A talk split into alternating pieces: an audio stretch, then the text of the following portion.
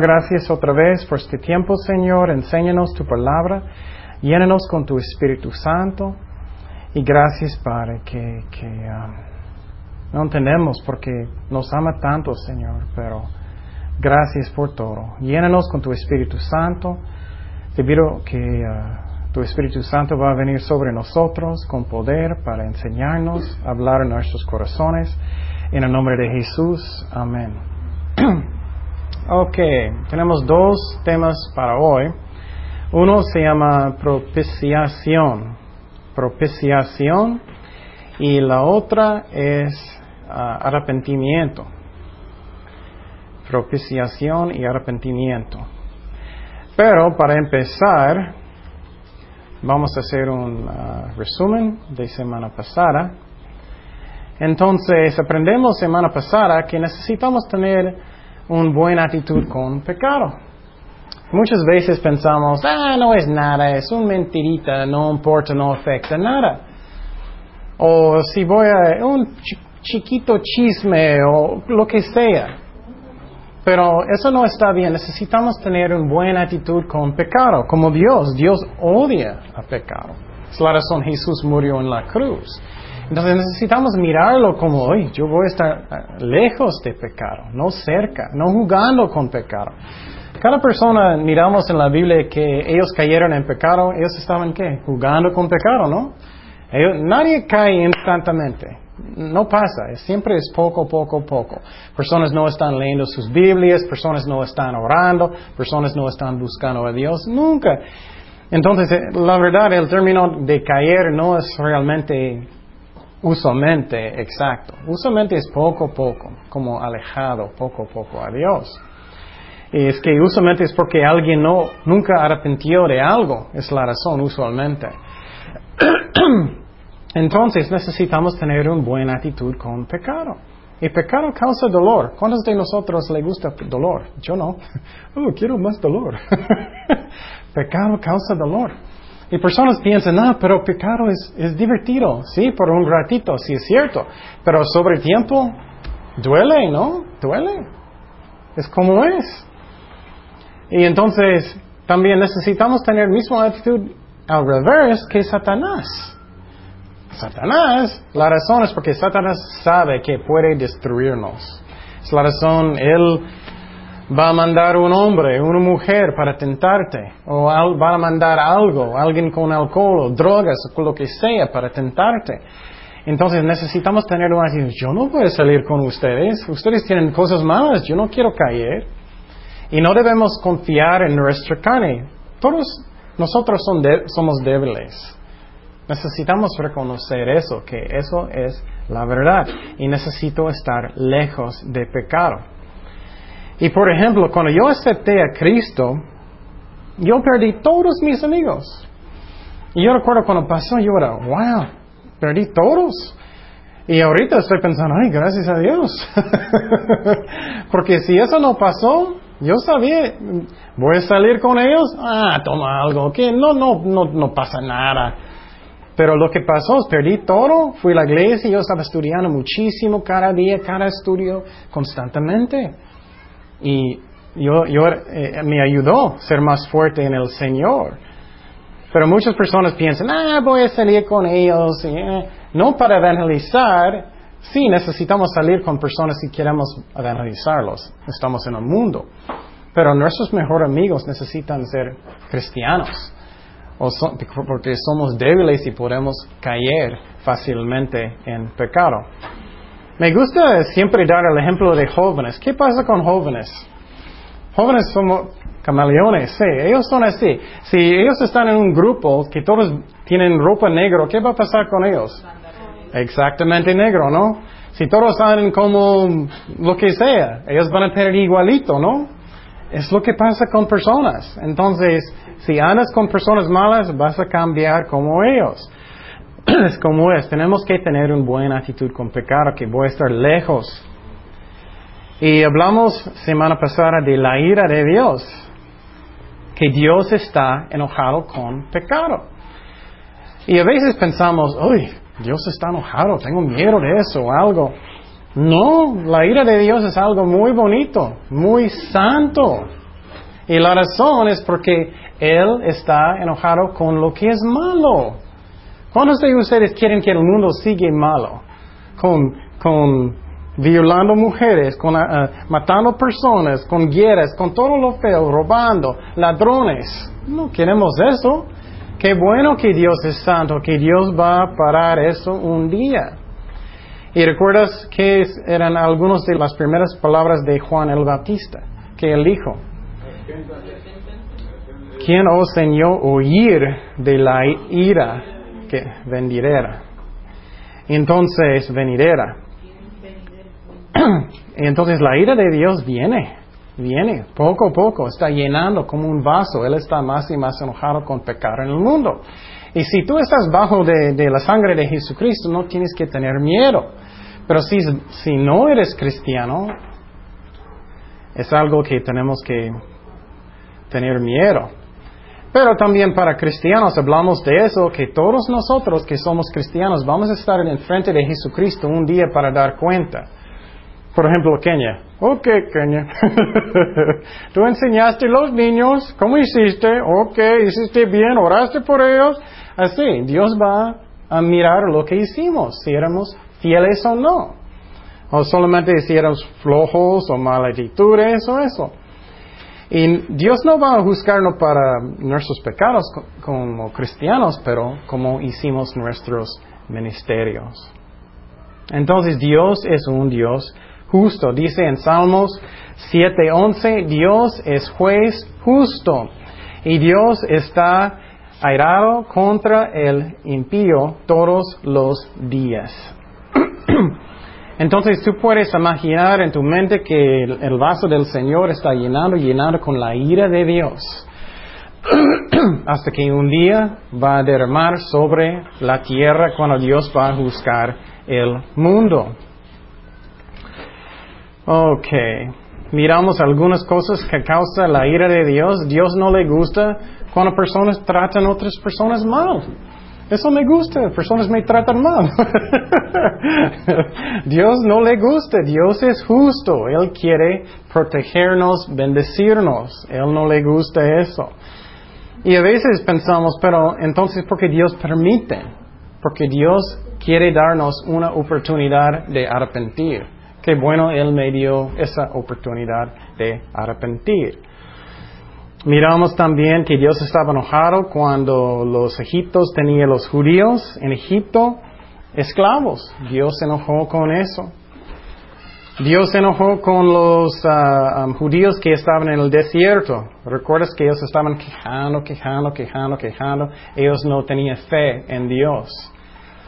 Y Dios sabe que a veces somos débiles. Eh, Dios entiende eso, pero la diferencia es cuando yo tengo una actitud como rebelde, como, como ah, yo, yo, quiero solamente eso y eso. Estamos quejando como un niño enojado constantemente.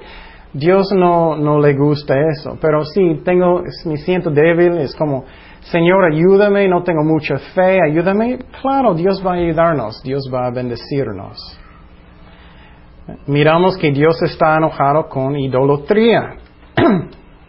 y miramos que idolatría no es siempre que, Ernesto tiene una estatua de, Baal en su casa.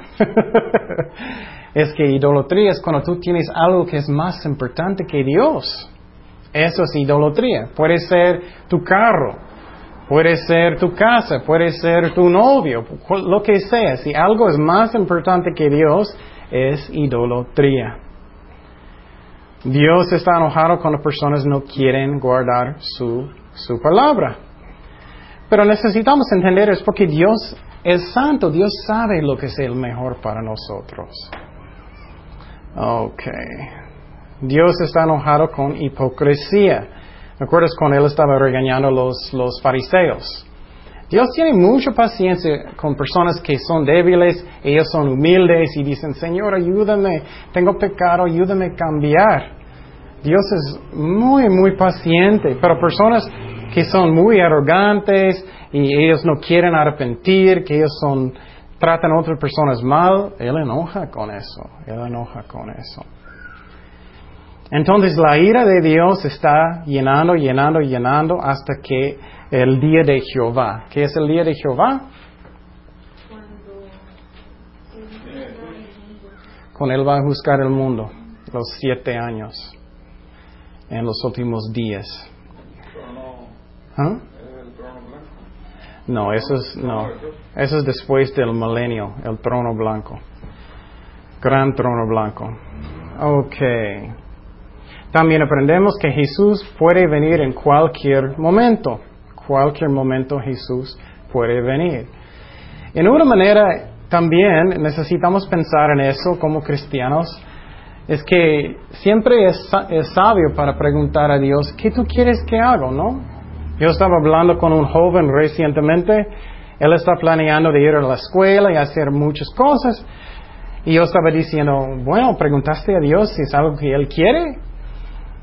Y entonces, eh, puedes imaginar que él está en la escuela por cinco años, él está estudiando muchísimo, muchísimo, él está en su graduación, él tiene su toga con eso, él iba a tirarlo en, el aire y ¡boom! Cristo va a venir.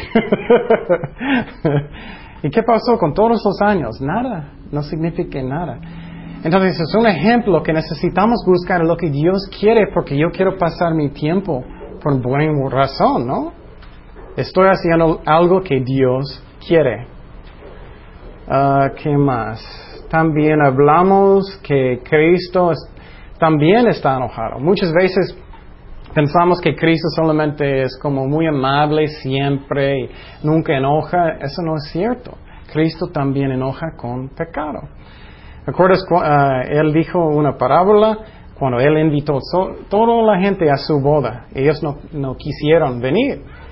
Y lo que pasó es que ah, ellos también mataron sus sirvientes y Cristo enojó mucho.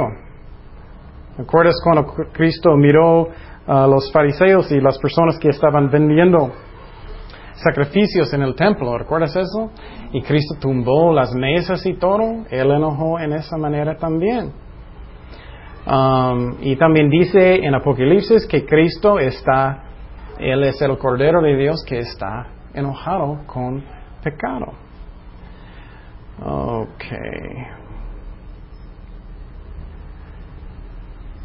Y en Romanos 2, 4 y 5 es algo que necesitamos pensar en nuestros corazones también, porque vamos a hablar de arrepentimiento hoy también o menosprecias las riquezas de su benignidad, paciencia y longanimidad, ignorando que su benignidad te guía a arrepentimiento. Pero por tu dureza y por tu corazón no arrepentido, atesoros para ti mismo ira para el día de la ira y de la revelación del justo juicio de Dios. Entonces, lo que pasa es que es triste, personas en el mundo están endureciendo su corazón. Ya me dijiste, ya me dijiste, ya, ya, ya, ya, ya, ya. Endureciendo su corazón más y más y más y más. Hasta que la ira de Dios está llenando, llenando, llenando, llenando. También hablamos que la razón que la ira de Dios es algo santo es que ya decimos que Dios va a juzgar el mundo, todo el malo. Y hay noticias en California, ellos van a votar en noviembre y ahora, por favor, para cambiar la ley otra vez en contra de matrimonio entre homosexuales. Y entonces, um, Dios está enojado con pecado, pecado. Número dos, Dios ira es santo, es santo. Cuando Dios está enojado es algo santo. Y también tiene una medida y, finalmente es correcto. Y un buen ejemplo de eso es muchas veces cuando un niño o un joven hace algo malo, los papás van a enojar muchísimo, a veces demasiado, y van a dar mucho castigo, a veces demasiado. O algunos papás, ellos no hacen nada. en los niños están corriendo en la calle y eso. Dios lo hace perfectamente bien, la medida que es correcta. Y eso es algo bonito. Y entonces, pero vamos a Mateo 23, 37, Mateo 23, 37, y miramos que Cristo no quiere juzgar, Él quiere salvar. Él estaba llorando sobre Jerusalén y él dijo, Jerusalén, Jerusalén, que matas a los profetas y apedreas a los que te son enviados. ¿Cuántas veces quise juntar a tus hijos como la gallina junta sus polluelos debajo de las alas y no quisiste? He aquí vuestra casa os es dejada desierta, porque os digo que desde ahora no me veráis hasta que digáis bendito el que viene en el nombre del Señor. Entonces Dios quiere salvar, eh, Dios quiere hacer eso. Pero la ira de Dios está llenando, llenando y llenando. Y personas piensan, ah, yo puedo jugar con Dios, yo no necesito arrepentir, yo no necesito cambiar para Dios. Su ira está llenando, llenando, llenando hasta que un día Dios va a juzgar el mundo. Finalmente hablamos de Sansón, de Saúl, que ellos estaban jugando con pecado. Ellos no arrepintieron, ellos tenían una mala actitud con pecado.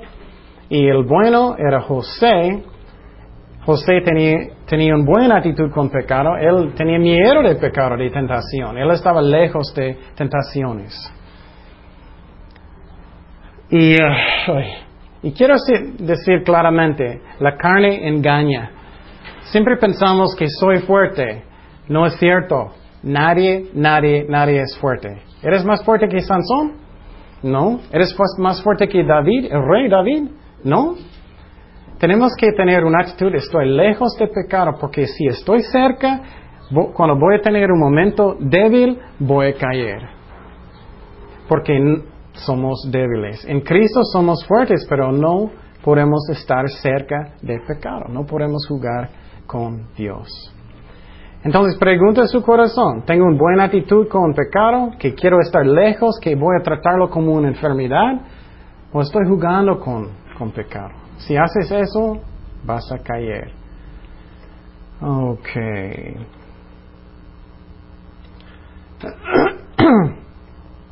Entonces necesitamos tener un sano temor de Dios, un sano temor de Dios.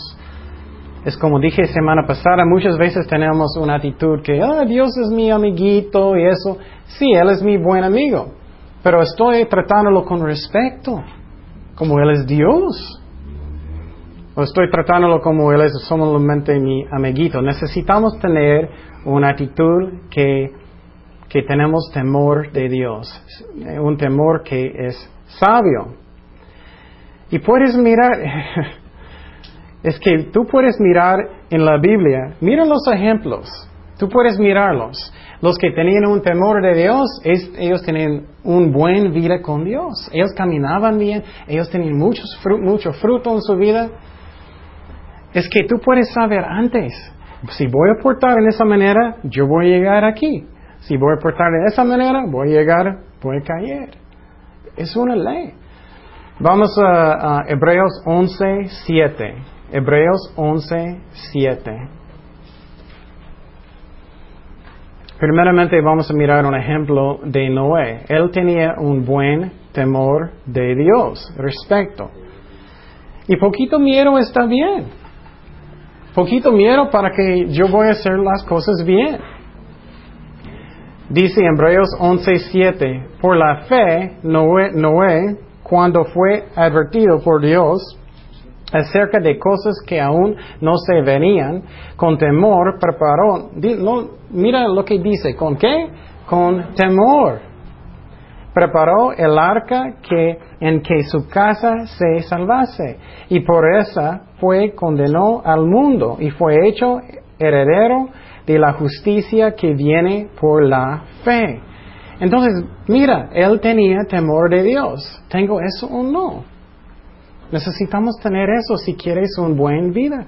Vamos a Abraham, perdón, Abraham, el ejemplo de Abraham, Génesis 22, 12. Otro, uh, otro mormón. ok, Génesis 22, 12. Génesis 22, 12. Y dijo, no extiendas tu mano sobre el muchacho, ni le hagas nada, porque yo conozco que temas a Dios, por cuanto no me rejuaste tu hijo, tu único. Entonces, otras personas estaban diciendo, tú temas a Dios, tú temas a Dios. También um, otro ejemplo, vamos al Nuevo Testamento, Hechos 10. Hechos 10, 1 y 2. El ejemplo de Cornelio. No tengo tiempo para mostrarte todos los ejemplos que tengo, pero si tú no tienes temor de Dios en su corazón, vas a caer un día, porque no tienes el respeto para obedecerlo. Hechos 10, 1 y 2. ¿Recuerdas que Cornelio estaba en su casa? Él, uh, quería buscar a Dios. Y mira lo que dice. Había en Cesarea un hombre llamado Cornelio, cinturón de la compañía llamada la italiana.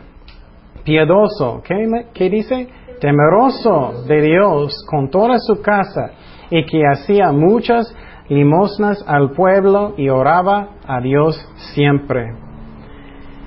Y entonces, él tenía temor de Dios. Y muchas veces eso no está enseñado suficiente en la iglesia. No, yo puedo jugar con Dios. No afecta, no afecta, no afecta. Mira los ejemplos en la Biblia. Pon tu nombre en el nombre de Sansón. Estás jugando con pecado. O pon tu nombre en un lugar de David, otras personas. Estás jugando. Y muchas personas piensan, ah, no me afecta, no es nada, nada. Si te afecta, poco, poco, poco, peor y peor. Ok. Entonces, finalmente, tengo una pregunta. ¿Qué es el más importante cosa que puedes hacer en la vida? El más importante de todo. Yo estaba pensando y orando mucho esta semana de eso. ¿Qué es el más importante de todo? Sí. Amar a Dios, pero ¿qué está incluido en eso? Obedecer. Obedecer. Piénsalo muy bien, es muy interesante, ¿no? Muchas veces estamos peleando con Dios. no quiero, no quiero, no quiero, no quiero. Es tontería. Mira los ejemplos en la Biblia, las personas que obedecieron a Dios en cada cosa que pasó en sus vidas. Ellos fueron bien bendecidos, ¿no? Samuel, David, cuando él estaba caminando con Dios, con, con Pablo, Nuevo Testamento, con los apóstoles, ellos eran bien bendecidos cuando ellos obedecieron a Dios. Los que no obedecieron a Dios, ¿qué pasó con ellos? Con Sansón, con Saúl, con todos ellos. Tú puedes saber antes. Entonces, pregúntese su corazón. ¿Tengo un corazón después de obedecer a Dios o no? ¿Qué tengo? Y lástimas muchas veces ellos necesitan aprender en una manera difícil, ¿no? A veces necesitamos, porque a veces somos tercos, ¿no? Pero qué bueno de, de aprender antes. Ok, bueno, seguimos. Propiciación, propiciación. La definición de este término es que Dios está aplacado, que Dios está satisfecho, porque Jesús pagó um, por, uh, en la cruz nuestra uh, pena. Entonces Dios está aplacado, satisfecho por la muerte de Jesucristo. Y uh, una manera, voy a darte un ejemplo. Um, estábamos hablando de la ira de Dios, que Dios está enojado con pecado. Y antes, la Biblia enseña que antes de aceptar a Cristo éramos enemigos con Dios. Es interesante de pensar, pero personas que no están en Cristo, ellos son enemigos con Dios, porque Dios es tan santo que Él no puede estar en la presencia de pecado, Él es tan santo. Y entonces voy a darte un ejemplo que, que Ok, vamos a usar Ernesto como siempre. Ernesto hizo algo malo. Él, uh, no sé, él robó algo, lo que sea. Entonces Ernesto está en frente del juez. Y el juez está muy enojado. Ernesto, ¿por qué hiciste eso? Él está muy enojado. ¿Por qué hiciste este pecado? ¿Por qué? No tienes respeto. Él está enojado con, con Ernesto. Pero él está también llorando. El juez también está llorando. ¿Por qué hiciste eso? Estás causando problemas con muchas personas. Eso es horrible. El juez está enojado, pero también llorando. Y el juez, no, oh, equivoqué, tengo que dar otro, algo peor. Y también él mató a alguien. y el juez, él dice, ok, tú tienes que morir, tienes que morir. Él está llorando, él está llorando, el juez. Él está enojado, llorando, llorando. Y él dice, ok, pero voy a mandar a mi hijo en tu lugar. Voy a mandar a mi hijo en tu lugar. Y él manda a su hijo. Y ellos, mm, ellos uh, mata, mataron a su hijo en lugar de Ernesto. Y después, Ernesto decidió, voy a arrepentir. Voy a arrepentir, ya, ya voy a cambiar mi vida.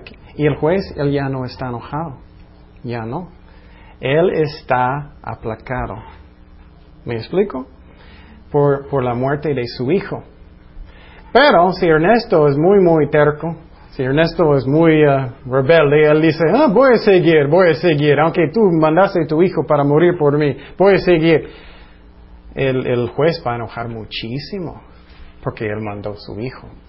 Entonces, él no está eh, él, no está contento porque lo que pasó, porque él no arrepintió. Entonces Dios está aplacado, satisfecho porque Jesús murió. Es como Dios puso Jesús en el camino de su ira, para que no necesitamos sentir la ira de Dios. Eso es propiciación. Imposible, tú dices, ¿por qué necesitamos hacer eso? Porque la palabra está en la Biblia. está en la Biblia. Entonces, propiciación también, la segunda cosa es que provee una base para bendecir sus hijos. Una base para bendecir sus hijos. Voy a dar la misma ilustración. Ernesto, después de todo eso, el juez va a invitar a Ernesto para comer para bendecirle. Ernesto arrepintió, el juez quiere bendecirlo, ayudarle en su vida, darle ayuda para ir a la escuela, lo que sea. Es un camino, es un basis para bendecir. Pero si Ernesto va a decir, no, no, no, yo no voy a hacer nada, no tiene basis para bendecir, ¿me explico? ¿Base? Oh. ¿Dije mal? ¿Fundamento? Si bueno, dime si estoy diciendo algo malo. es como fundación, es como fundación. Una base, una base, perdón, una base. Es una base para bendecir, una base para bendecir. ¿Ok? ¿Ya me explico o tengo que decirlo otra vez? ¿No? Ok. Una base para bendecir, perdón. Entonces, ¿por qué el juez mandó su hijo para morir en su lugar y Ernesto arrepintió? Entonces, Dios puede bendecirlo. Pero quiero decir que cuando Cristo murió por todo el mundo, no solamente para las personas que arrepintieron, Jesús murió por todo el mundo, no solamente por algunos. Ok, vamos a mirar uh, algunos ejemplos de propiciación. En hebreo hay una palabra en hebreo se llama kaporet, kaporet, K A P O R E T, K A P O R E T, kaporet. Entonces, eso significa que en el Antiguo Testamento, perdón, en hebreo, tapa del arca tapa del arca. ¿Recuerdas la arca que, que, estaba en el tabernáculo? Y eso es la tapa que está arriba, que es misericordia también. Significa misericordia también. Ok. Y recuerdas que en el tabernáculo, ¿recuerdas qué, era el tabernáculo? ¿Ustedes recuerdan? una tienda, una carpa, sí, que tenía que la, uh, arca uh, dentro, que tenía la lámpara y todo, y tenía dos partes, ¿recuerdas? Una parte enfrente que en el lugar santo y el lugar santísimo el, eh, eh, detrás de la otra. Y el lugar santísimo, ellos solamente, el sacerdote, sumo sacerdote solamente podía entrar una vez cada año. Y entonces dentro de eso era como un chiquito mueble que se llama la arca. La tapa de la arca tenía dos uh, ángeles y la tapa se llama caporet en, hebreo. y significa misericordia. Vamos a Levítico 16, 2 y 3. Levítico 16, 2 y 3. Levítico 16, 2 y 3. Y vamos a mirar esa palabra, um, propiciación. Dice, Levítico 16, 2 y 3. Y Jehová dijo a Moisés, di a Aarón tu hermano que no, que no en todo tiempo entre en el santuario detrás del velo. ¿Me acuerdas que había un velo entre el lugar santísimo y el lugar santo? Delante del propiciatorio. Esa es la palabra propiciar, propiciación. Y también hebreo, caporet, caporet, que está sobre la arca para que no muera. Y muchas veces personas no piensan que Dios es tan santo, solamente si alguien va a entrar en ese lugar, Dios va a matarlos instantáneamente. ¡Boom! ¿Recuerdas una vez ellos estaban cargando la arca? ¿Y recuerdas que un, un señor solamente estaba sosteniéndolo? ¿Qué pasó después de eso? ¿Alguien recuerdas? Dios mató mucha gente porque Dios es santo. ¿Mm? Sí. Que está sobre el arca para que no muera, porque yo apareceré en la nube sobre él otra vez propiciatorio. Con esto entrará Aarón en el santuario que con un becerro para expiación y un carnero para holocausto. Entonces, él no podía entrar sin sangre, él tenía que tener sangre. Ok, vamos a Levítico 16, 14 al 17. 14 al 17. Tomará luego de la sangre del becerro y la rociará con su dedo en el lado oriental del propiciatorio y delante del propiciatorio esparcirá con su dedo siete veces de aquella sangre.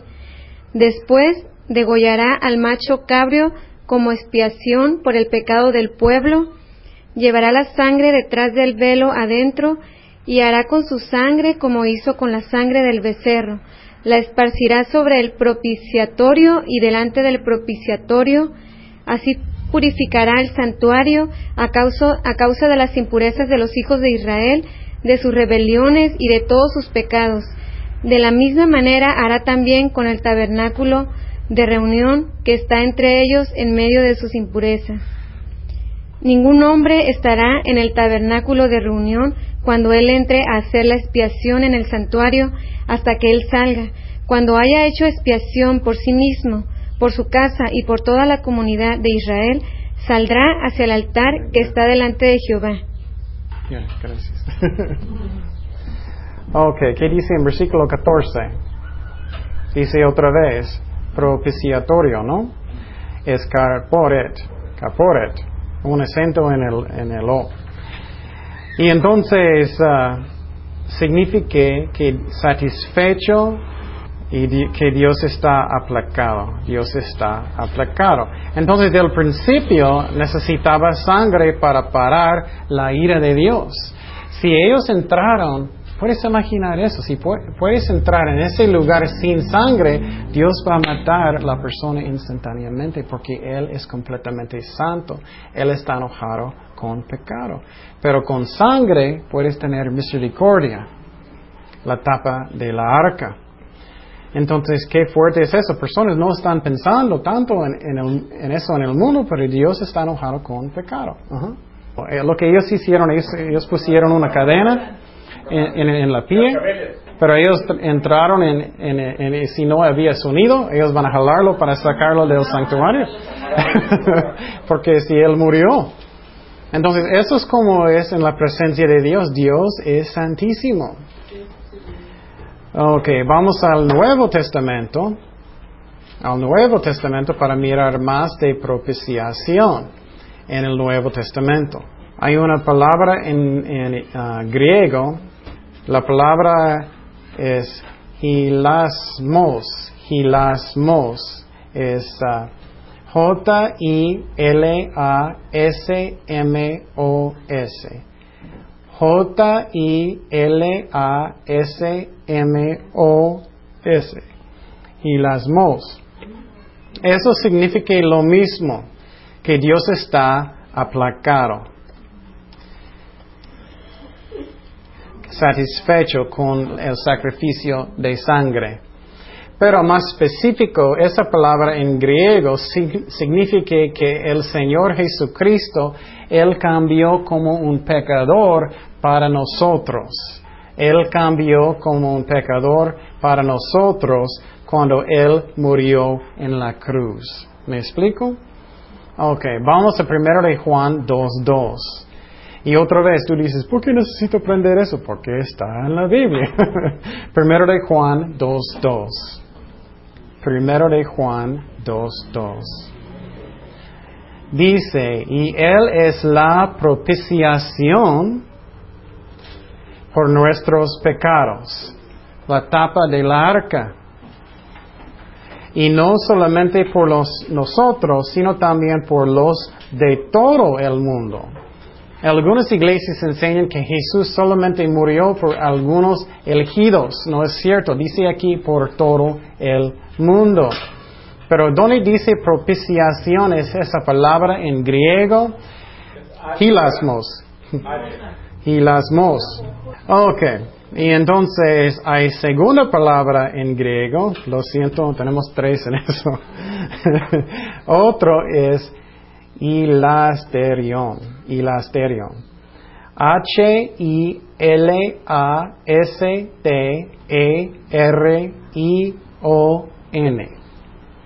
Voy a hacerlo más lento.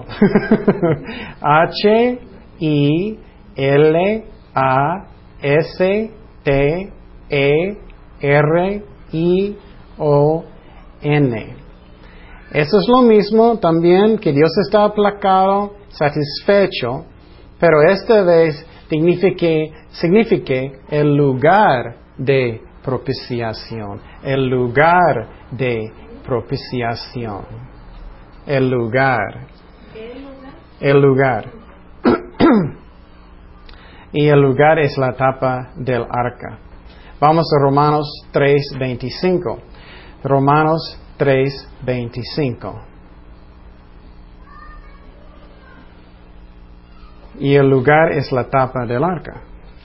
Romanos 3:25 dice, a quien Dios puso como lo mismo propiciación por medio de la fe en su sangre. Propiciación aquí es hilasterion de la fe en su sangre para manifestar su justicia a causa de haber pasado por alto en su paciencia los pecados pasados.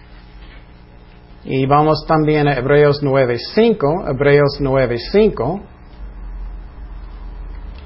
Hebreos 9.5 dice, y sobre ella los querubines de gloria que cubrían el propiciatorio, de las cuales cosas no se puede ahora hablar en detalle. Ok. Y el tercero, palabra en griego, lo siento, ese es el último, es ilaskomai. Ilaskomai. Uh, es H-I L A S K O M A I. H I L A S K O M A I. M, M. Ok. Y finalmente, eso significa lo mismo, que Dios está aplacado, satisfecho, pero también significa, escúchame bien, que Dios ya está aplicado él mismo, más personal que Dios mismo ya es.